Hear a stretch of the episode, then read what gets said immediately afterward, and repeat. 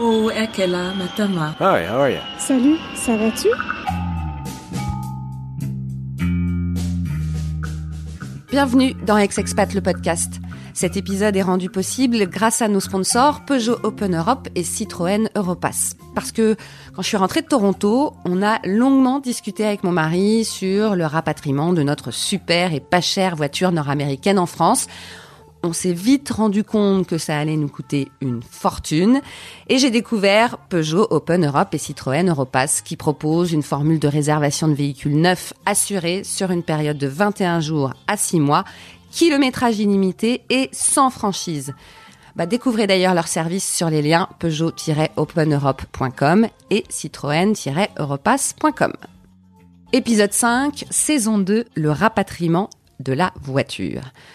C'est vrai, pourquoi se compliquer la vie au retour d'expatriation? On a une super voiture qui marche bien, sans trop de kilomètres au compteur et qui n'a pas coûté grand-chose. Autant la ramener dans sa valise. Sauf que dans notre joie ou notre stress de retour, on n'a pas vraiment réfléchi à comment ça se faisait de rapatrier une voiture. Ou bien, si on est un peu raisonnable, un peu pragmatique, on est quand même allé se renseigner sur le site diplomatie.gouv.fr où tout est très bien expliqué. Et même si la liste des justificatifs est longue comme le bras et que ça fait un peu peur, on se dit qu'on a bien réussi à s'expatrier dans un autre pays, c'est pas quelques formalités qui vont nous empêcher de ramener notre super bagnole étrangère. Le problème, c'est que petite expat que nous sommes, nous avons oublié comment tout ça peut être, contrairement à ce qu'on nous laisse penser, donc sur le fameux site, une bonne grosse galère, surtout en termes de temps et de timing. Attention, 3, 2, 1, partez.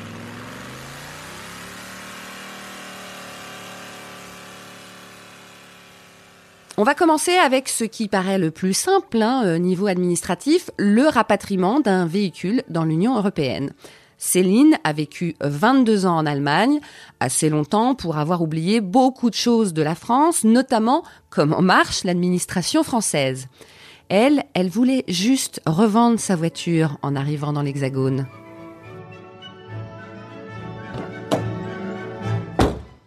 Moi, je suis allée en Allemagne dans le cadre de mes études et euh, j'avais découvert une ville charmante qui s'appelle Tübingen, qui est une ville euh, universitaire. J'ai posé euh, mon dossier Erasmus et j'ai pu effectivement aller donc à, à Tübingen où j'ai pu partir pour pour ma maîtrise. D'accord. Donc là, j'avais bah, 22 ans.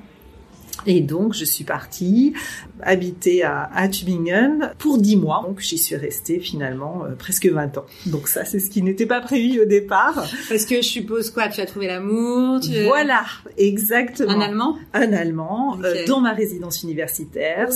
C'était euh, voilà, c'était celui qui était responsable de l'étage, euh, et donc euh, c'est lui qui m'a expliqué comment marchait le téléphone, euh, la machine à laver, etc. Après, il t'a expliqué plein d'autres choses, mais Voilà. on va pas en parler. euh, Tout à fait, tout à fait. Le reste, voilà, c'est euh, vie privée. c'était ma vie privée. Euh, j'ai fait de gros progrès en allemand, et puis j'ai surtout voulu rester en Allemagne. Donc, tu as une vie quand même plutôt sympa euh, en Allemagne, mais tu décides de rentrer? J'avais absolument pas du tout envie de rentrer en France. C'est mon mari qui donc lui est allemand, qui travaille pour une entreprise française, euh, Sanofi, qui un soir rentre en me disant ça te dirait de partir à Paris. Alors moi je dis non, ça, ça me dit pas de partir à Paris. Ça me faisait moins rêver. Et puis je n'avais aucune envie de rentrer en France. Et le retour euh, a quand même été euh, difficile, justement parce que je pense que j'ai pas, j'avais pas du tout conscience des problèmes auxquels je pourrais être confrontée et d'administration. Le- L'exemple type, c'est celui du changement d'immatriculation de ma voiture, mais aussi Bah, on des choses, parler, ouais. des choses toutes bêtes, comme euh, j'inscris mes enfants au, au sport et euh, on me demande si le CE euh, prend en charge une partie des frais. Et j'avais jamais entendu ce mot-là. Je, je leur dis mais c'est quoi le CE et, et je pense qu'à la limite c'était ça le plus dur, Ouais. que personne ne pense que c'est pas évident. Ouais. Voilà. Alors, commençons par euh, ce problème qui nous rassemble aujourd'hui. Tu as décidé qu'avec les enfants, le mari, il fallait aussi prendre la voiture. Voilà, parce que accessoirement, ça peut être utile, n'est-ce pas? Donc on ramène notre voiture et effectivement, euh, bon, il fallait changer les plaques Mais est-ce qu'au départ, quand tu euh, tu t'es posé la question, mais je pourrais m'en acheter une euh, en France? Non, vous vouliez prendre celle-là? Ben justement, enfin on voulait, on, l'a ramené, on a ramené la voiture qu'on avait. Ah oui, vous vous êtes pas posé de questions, vous non, n'êtes pas, pas administrativement rien, d'accord. Pas du tout. Alors mon mari avait une, euh, une voiture de, de, de fonction, mais moi-même j'avais une voiture immatriculée en Allemagne. Et par contre, quand on est arrivé là, quand ma voiture était euh, un petit peu vieille, on a décidé d'en acheter une nouvelle. Et c'est en fait le garage qui nous a dit, on veut bien reprendre votre ancienne voiture, mais il faut l'immatriculer en France d'abord. Hein euh, il ne voulait pas la reprendre avec les plaques allemandes. Euh, normalement, il faut changer les plaques. Quand on arrive en France et qu'on a sa résidence principale en France, on a un mois pour changer ses plaques. Un an, non? Alors sur le, le site servicepublic.fr, c'est marqué un mois. Et donc, euh, bah, je vais à la sous-préfecture de Boulogne-Billancourt. Euh, euh, J'avais regardé quels étaient les, les papiers qu'il fallait pour pour faire cette démarche. J'avais tout, quitus fiscal, etc. Et et en arrivant, donc, je dépose mon dossier. C'est là qu'ils me disent, euh, bah, il faut donner votre carte grise et vous ne pouvez pas conduire votre véhicule pendant, enfin, tout le temps de la euh, changement de, du changement de blague. Et, et c'est là que j'ai dit, mais c'est pas possible. J'ai trois enfants, je dois les amener à l'école, j'ai besoin d'une voiture. Ah non non, c'est comme ça. Donc je suis rentrée chez moi et je suis revenue une seconde fois. Je me dis, mais comment font les gens bah On a une voiture, on est obligé de l'utiliser. Ils peuvent pas comme ça garder mes papiers et me bah dire, vous ne pouvez pas conduire votre véhicule. Surtout ils m'ont dit, il faut compter trois à quatre semaines. C'était pas trois jours, c'était pas une semaine. Donc pareil, la responsable est effectivement venue et m'a dit la même chose.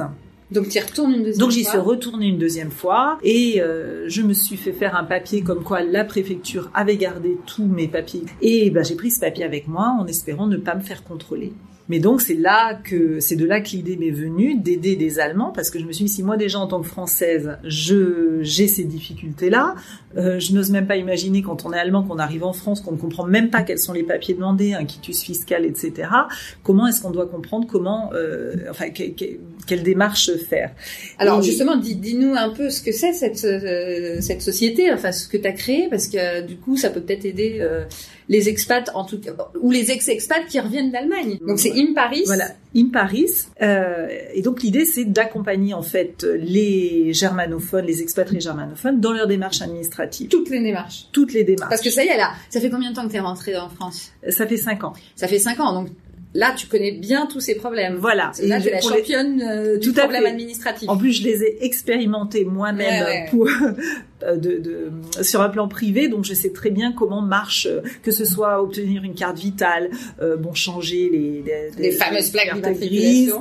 Mais pourquoi, à ton avis, parce que vous, vous avez presque pas fait exprès de revenir avec votre véhicule, est-ce que vous saviez pas mm. Et justement, est-ce que tu penses que beaucoup d'expats ou d'ex-expats reviennent avec leur véhicule. Pour quelles raisons Parce qu'on peut très bien vendre. Euh, je veux dire, t'aurais pu la vendre en Allemagne plutôt que t'embêter à la vendre ici et à changer le permis et machin. Le problème, c'est que les gens n'y pensent pas.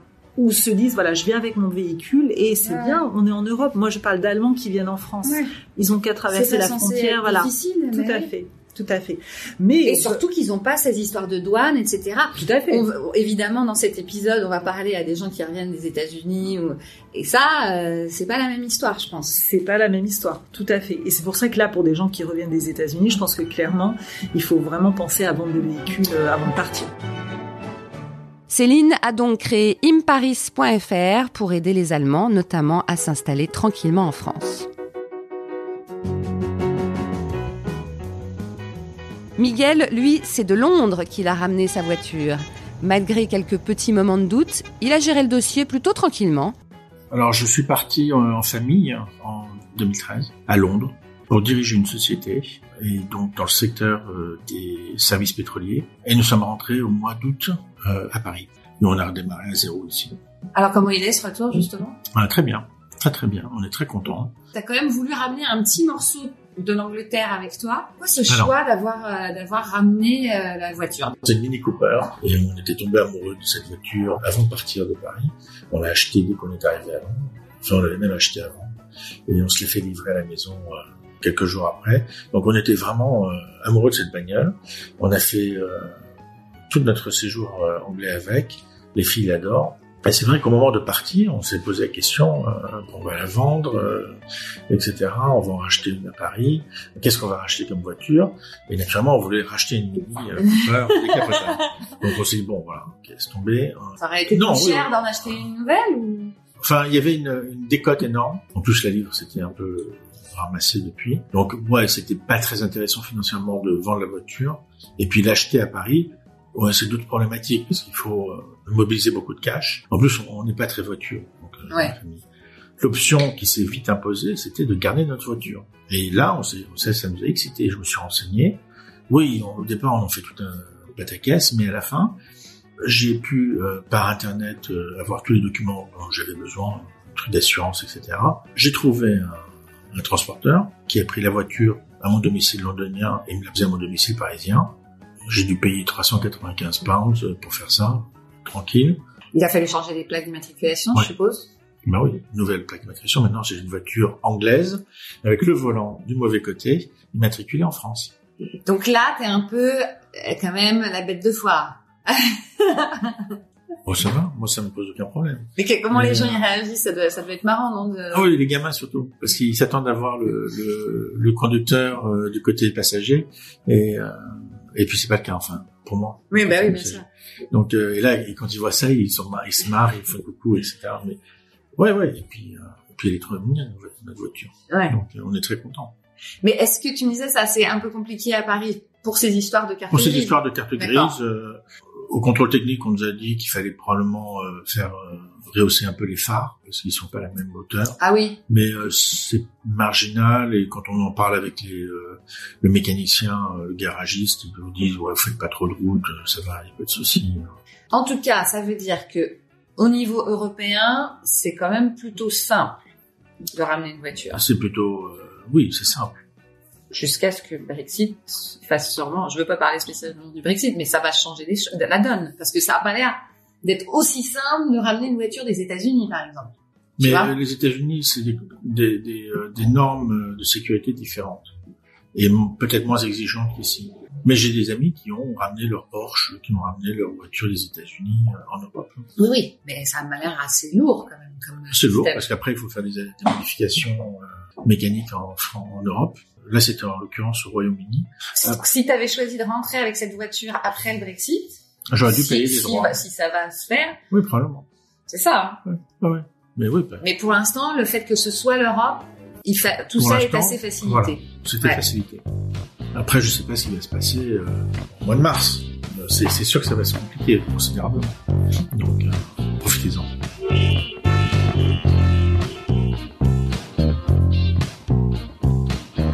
Anaïk, même d'origine française, aurait peut-être eu besoin des services d'Imparis de Céline à son retour des Pays-Bas il y a quelques années. Ça paraissait trop facile.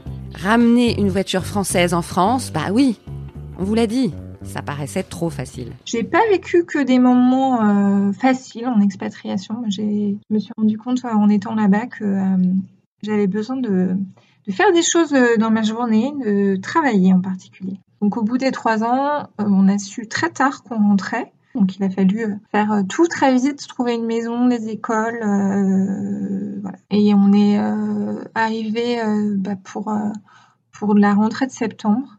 En fait, on était parti aux Pays-Bas avec notre voiture de l'époque, donc française.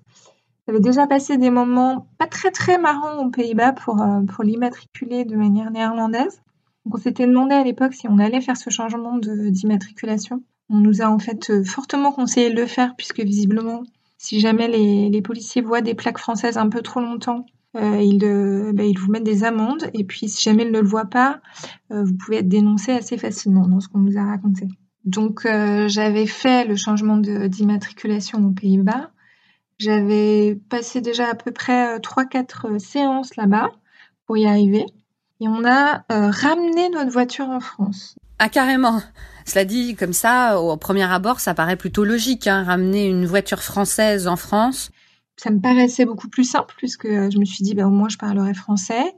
Et ma voiture, bah, je l'ai emmenée de France, donc tout ça va être, euh, va être très simple. Et en fait, pas du tout.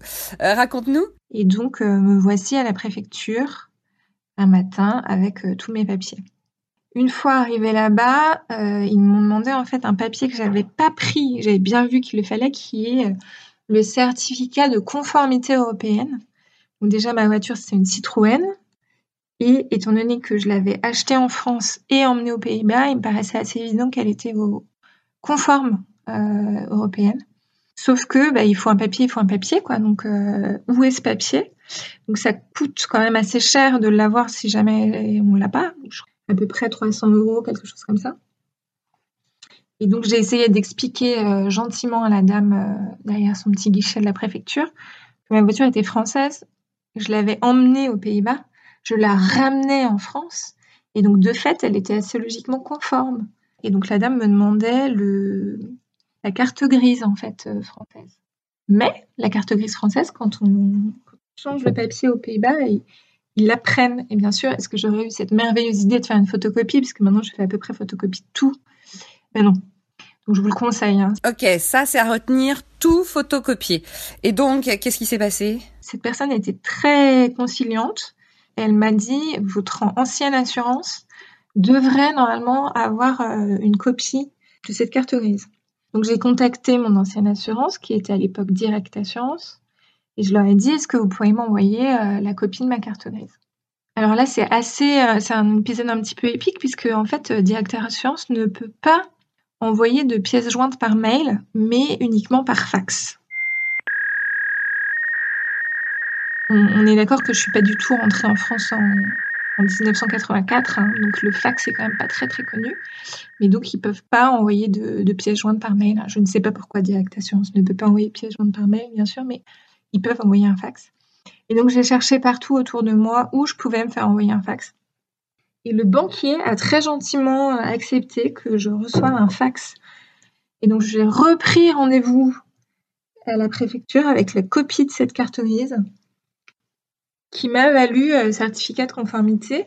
Et même mieux que ça, en fait, ça voulait dire que c'était pas une euh, nouvelle carte grise et la surprise, l'espèce de petit cadeau bonus, je n'ai pas eu à repayer comme pour une nouvelle voiture. C'était juste considéré comme un changement d'adresse donc ça, a, ça, ça a coûté euh, très peu cher. Et j'ai pu, ça a pu finir comme ça. Donc j'ai voilà, j'ai passé plusieurs heures, euh, notamment juste à recevoir un fax. Hein, ah, ce bon vieux fax. Mais Bref, euh, tout est bien qui finit bien. Oui, c'était quand même plus simple que quand j'ai dû faire tout ça en néerlandais, mais c'était quand même très casse-pied. Alors évidemment, beaucoup d'expatriés reviennent de pays hors Union européenne.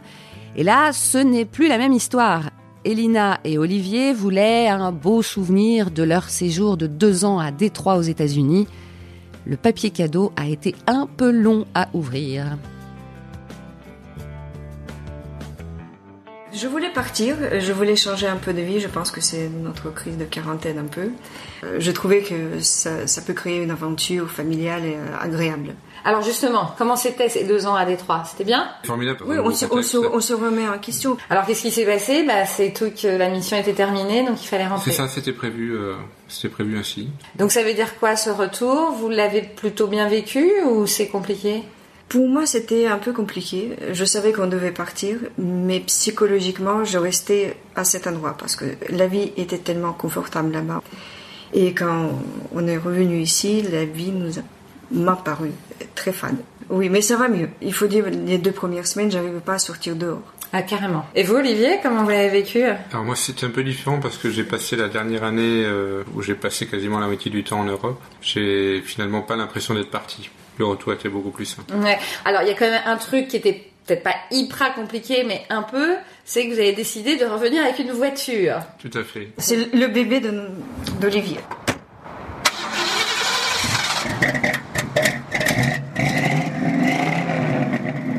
Parce que c'est pas courant, hein, tout le monde s'achète pas une Mustang. Alors Détroit est la ville de l'automobile, puisque les trois grands constructeurs américains ont, tous leur siège à Détroit. Et donc on a formé le projet pendant qu'on était euh, là-bas de, ramener un souvenir, euh, tangible de notre séjour. Alors parce que c'est une voiture qui est ancienne, la procédure pour importer une voiture de collection en France est relativement, euh, relativement simple.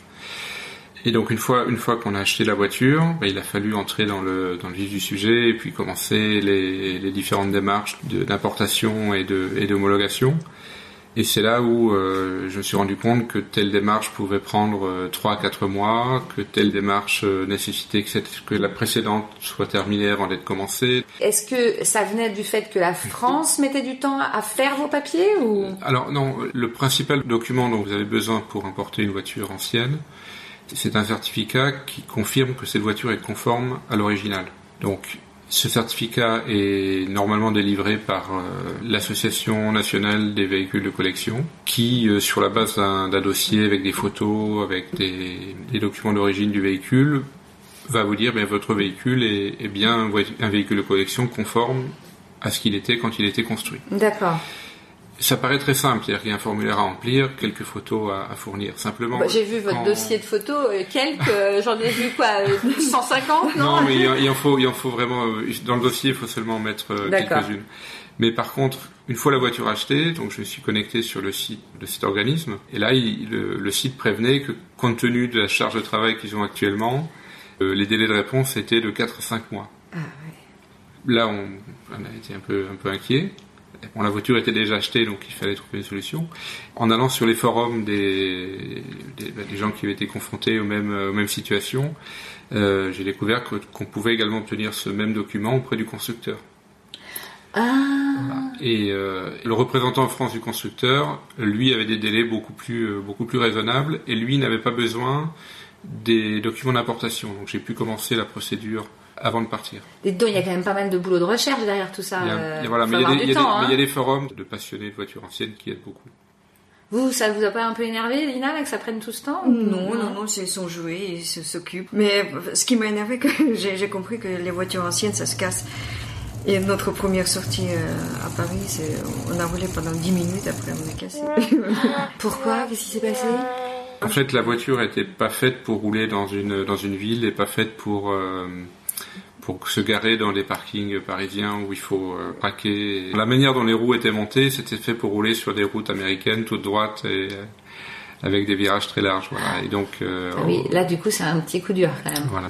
Alors, ce qu'on n'a pas dit quand même, enfin, excusez-moi, mais combien vous l'avez acheté au départ cette voiture? Alors, vous voulez une voiture qui coûte entre 20 et 25 000 dollars, et il y, en a très peu. Et vous l'avez trouvé. Ça vous a coûté combien de, de la rapatrier? Alors, on, on, a mutualisé le, l'envoi de la voiture et l'envoi de nos, de nos effets personnels. D'accord. Il faut payer une assurance pour le transport, il faut payer des, des droits d'importation. Voilà. et ça donc ça fait Probablement autour de 5000 euros. Quand même.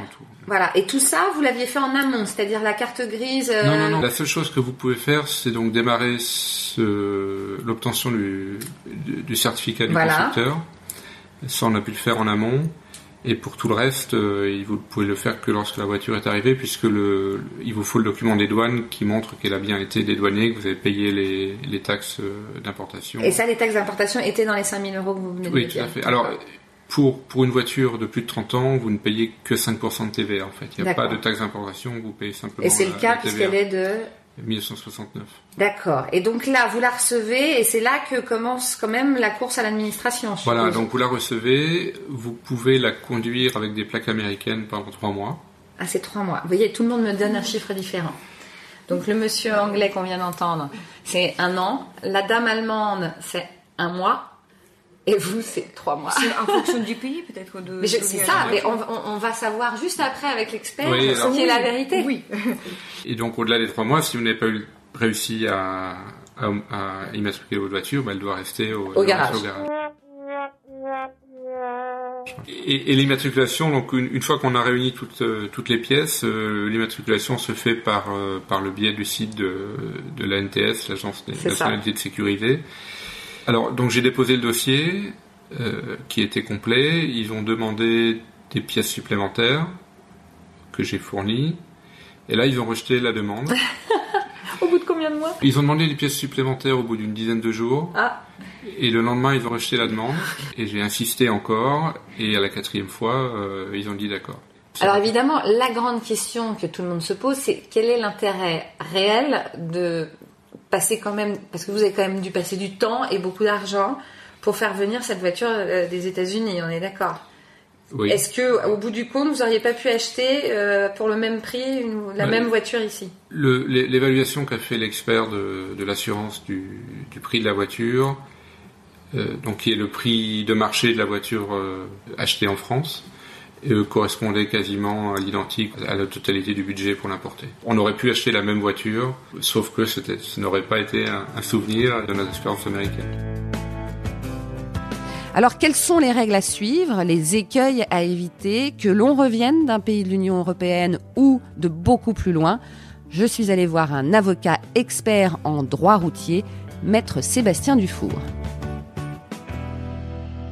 Alors il faut bien définir tout d'abord le rapatriement. Le rapatriement, on est bien d'accord que euh, c'est un expatrié euh, français qui a vécu un certain temps dans un pays éloigné, un pays étranger, qui a fait l'acquisition là-bas d'un véhicule pour son usage personnel, son usage familial, et qui souhaite, dans le cadre de son retour définitif en France, le rapatrier dans ses, euh, dans ses objets personnels pour pouvoir l'utiliser en France, soit pour son, son utilisation personnelle, ou soit par un aspect sentimental. Donc on est bien dans le cadre, non pas d'un véhicule neuf que l'on fait rapatrier en France parce que peut-être il est moins cher à l'étranger. On est dans le cadre de quelqu'un qui a utilisé ce véhicule un certain temps, en l'occurrence six mois, euh, qui a vécu euh, au minimum un an à l'étranger et qui souhaite rapatrier le véhicule en France pour pouvoir continuer à l'utiliser en France.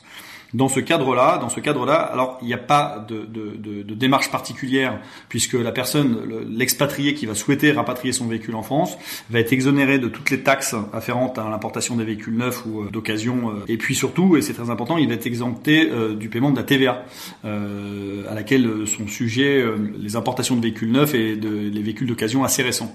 Donc finalement, que la personne habite dans un autre pays européen ou habite dans un autre pays très éloigné, beaucoup plus éloigné qui ne fait pas partie de l'Europe, la situation de l'expatrié va être rigoureusement la même au niveau financier. C'est-à-dire que si la personne a vécu un an dans le pays étranger et si le véhicule est utilisé depuis plus de six mois là-bas, elle va pouvoir le ramener, bon, hormis les frais de rapatriement, euh, de transport, de bateau euh, et de transit, il n'y aura pas de frais particuliers à payer en ce qui concerne les taxes et la TVA. Ça a l'air, vu ce qu'on vient d'entendre avec nos témoins, que par exemple euh, des États-Unis, on va on va peut-être prendre plus de temps pour avoir les certificats, etc. Euh, alors, et il y a aussi des changements euh, physiques sur la voiture. C'est un autre aspect qui effectivement peut rebuter beaucoup d'expatriés. D'ailleurs, pour avoir été expatrié moi-même, quand on regarde la galère que ça peut être de rapatrier un véhicule acheté à l'étranger, finalement beaucoup de personnes renoncent et préfèrent revendre le véhicule sur place là-bas et revenir avec l'argent sur son compte bancaire plutôt qu'avec le véhicule dans un bateau mais on voit quand même, bah. vu, les témoins là qu'on a, qu'il y a aussi beaucoup de gens qui décident de revenir Alors, c'est souvent, c'est souvent effectivement le cas de gens qui habitent aux États-Unis, hein, parce que c'est principalement ça, euh, qui s'achètent des véhicules exotiques, euh, 4x4, euh, voitures anciennes, euh, Ford Mustang ou, ou pick-up américain, des voitures qu'on trouve pas nécessairement sur le territoire français, qui ont été acquis là-bas et, et qu'on souhaite ramener parce que parce que parce qu'on garde un petit souvenir de, de son voyage aux États-Unis, de son de son parcours aux États-Unis. Bon, la difficulté à ce moment-là, c'est effectivement qu'il va falloir mettre en conformité le véhicule avec les normes françaises. Et, là, c'est là que euh, finalement les galères vont commencer parce que il va falloir dans un premier temps soumettre le véhicule à ce qu'on appelle la drill, euh, qui va ensuite vous demander un certificat de l'UTAC qui est un organisme privé, et l'UTAC va vérifier un certain nombre de choses. Alors auparavant, on vérifiait effectivement les phares, euh, la rétrovision, euh, les pare-chocs, euh, la hauteur des pare-chocs, le côté saillant des pare-chocs, et on a rajouté, aujourd'hui c'est l'ère du temps, on a rajouté toutes, toutes des, normes de pollution assez draconiennes, hein, puisqu'il y a certains véhicules qui sont produits notamment en Angleterre, avec des, des, moteurs japonais qui ne passent pas ces contrôles de pollution en France Euro 6. Et donc là, la personne qui, qui va importer un véhicule américain risque d'être embêté, euh, notamment en fonction aussi des États, parce que aux États-Unis, vous avez euh, des différences de législation en fonction des États. Hein. Donc si c'est un véhicule qui vient de Californie, il n'y aura pas de difficulté. Si c'est un véhicule qui vient euh, qui vient du, de la côte est, là, ça risque ça risque de poser plus de problèmes. Mais donc il va falloir que la personne obtienne un certificat de l'UTAC euh, ensuite monte son dossier avec la drill. Hein, et, une fois que le dossier avec la drill sera monté, on va lui euh, délivrer ce qu'on appelle un certificat de conformité, hein, donc ce qu'on appelle une, réception à titre isolé, hein, une RTI, que la personne va pouvoir ensuite euh, communiquer à l'administration française pour obtenir une carte grise. Mais l'aspect administratif de ce dossier est assez complexe parce qu'il va falloir obtenir un certain nombre de documents mmh. euh, de dédouanement et, et d'exonération de taxes lorsque le véhicule va arriver en France, hein, donc lorsque le transporteur va le, va le, va le cheminer en France, mais il y a des, sociétés qui s'occupent de ça et qui le font très bien. Euh, donc on va vous remettre un certain nombre de papiers administratifs dans un premier temps, et ensuite il va falloir que vous-même, il y a aussi des sociétés qui s'en occupent, vous-même vous fassiez passer euh, le véhicule auprès de l'UTAC et de, la drill pour vous faire remettre une réception à titre isolé avec un certificat de conformité, qu'ensuite vous euh, qu'ensuite vous allez communiquer à l'administration pour la délivrance d'une nouvelle carte grise à votre nom en France. Et en plus de ça, il y a cette histoire donc de changement de plaque d'immatriculation. On n'a pas le choix, hein, je mmh. suppose, quand on arrive en France. Et alors là, vous l'avez entendu, hein, on a nos trois témoins sur quatre qui euh, sont pas d'accord, d'après ce que je comprends, c'est qu'il y en a un qui dit ben on peut pendant un mois euh, conduire sans les avoir changés, l'autre trois mois et l'autre un an. Alors euh, ben, il n'y a pas de règle en réalité, euh, il n'y a pas vraiment de règle. La, la, difficulté, elle va provenir essentiellement de votre assureur. C'est pas le, le droit qui, le droit du code de la route qui va vous poser une difficulté, c'est que votre assureur, quand vous allez faire revenir votre véhicule, il va vous, il va vous délivrer une carte verte provisoire d'un mois il va vous demander de lui délivrer rapidement une carte grise euh, française. Et donc vous n'allez pas pouvoir euh, garder votre immatriculation étrangère très longtemps parce qu'à un moment donné votre assureur va vous dire non mais attendez il faut il faut changer l'immatriculation de votre véhicule parce qu'elle n'est pas conforme à mon contrat d'assurance. Moi je vais pas pouvoir continuer à vous couvrir si vous avez une carte une, une immatriculation étrangère. Bon et, et de toute façon euh, de, de, la même façon les forces de police en cas de contrôle vont vous demander des comptes parce que votre véhicule effectivement qui roule en France avec une immatriculation étrangère. Alors si c'est un pays européen, vous pouvez venir par la route et faire croire que vous repartez avec le véhicule euh, euh, assez rapidement, enfin dans un délai assez raisonnable. Mais si c'est un, un pick-up américain avec une plaque de Los Angeles, au bout d'un moment, vous allez attirer l'attention sur vous, surtout si vous tournez, euh, enfin si vous roulez euh, régulièrement dans le, dans le même secteur. Donc, pour rappeler qu'il n'y a pas de, il a pas de règle en la matière. Simplement, vous avez l'obligation d'enregistrer le véhicule à votre nom et, euh, et, de faire modifier la carte grise pour notamment qu'on puisse qu'on puisse vous retrouver au niveau du ce qu'on appelle le SIV, le système d'immatriculation des véhicules. Parce qu'après, vous pouvez retomber dans la commission d'infraction dans le sens où si vous roulez avec des plaques étrangères en France alors que vous avez déménagé, ça veut dire que vous roulez avec un véhicule dont vous savez que les plaques sont plus valables, puisque d'abord les plaques étrangères euh, souvent ont une durée de validité qui est, euh, limitée, hein, notamment aux États-Unis, et, euh, et puis surtout l'adresse ne correspondra plus à rien. Donc ça vous permet de vous soustraire à tous les contrôles routiers qu'on voit aujourd'hui et de passer les radars automatiques sans avoir de difficulté. Et là, c'est vrai que vous allez attirer l'attention sur vous. Bon, alors, en conclusion, est-ce que ça vaut le coup ou pas? De revenir avec une voiture euh... Oui, ça, ça, vaut le, alors, ça vaut le coup pour des questions euh, euh, sentimentales. C'est-à-dire que si vous avez acheté un véhicule que vous pouvez trouver en France en grande série, euh, quasiment au même prix que ce que vous l'avez acheté à l'étranger, ça n'a pas grand intérêt de le faire rapatrier en France. Maintenant, si vous avez eu un coup de cœur, si vous avez fait un bon coup et, euh, que vous avez acheté une voiture, je vous dis une vieille Ford Mustang, un pick-up, un truc un peu sympa qu'on trouve pas beaucoup euh, euh, en Europe où vous avez la possibilité de revendre sur place à un prix bien supérieur à ce que vous auriez pu le vendre là-bas, là, dans ces cas-là, c'est un intérêt financier. Donc c'est soit vous avez un intérêt financier à le rapatrier, à le revendre ici, soit vous avez un intérêt euh, sentimental à le rapatrier.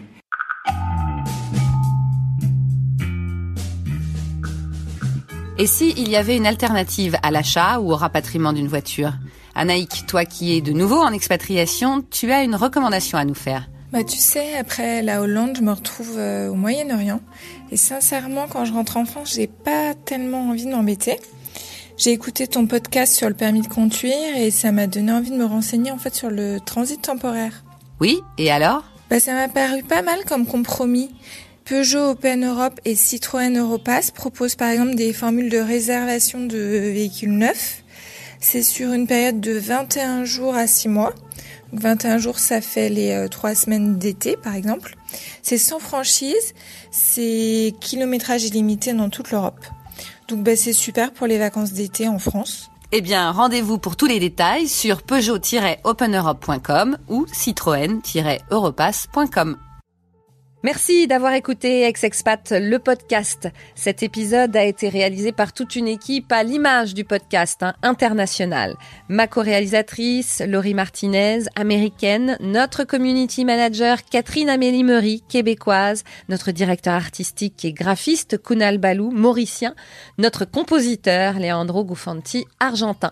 Vous pouvez écouter tous les épisodes sur iTunes, SoundCloud, Spotify, Google Podcast et toutes les applications d'écoute. Et bien sûr, si vous avez aimé, n'oubliez pas de nous mettre beaucoup d'étoiles sur iTunes et plein de likes sur les réseaux sociaux.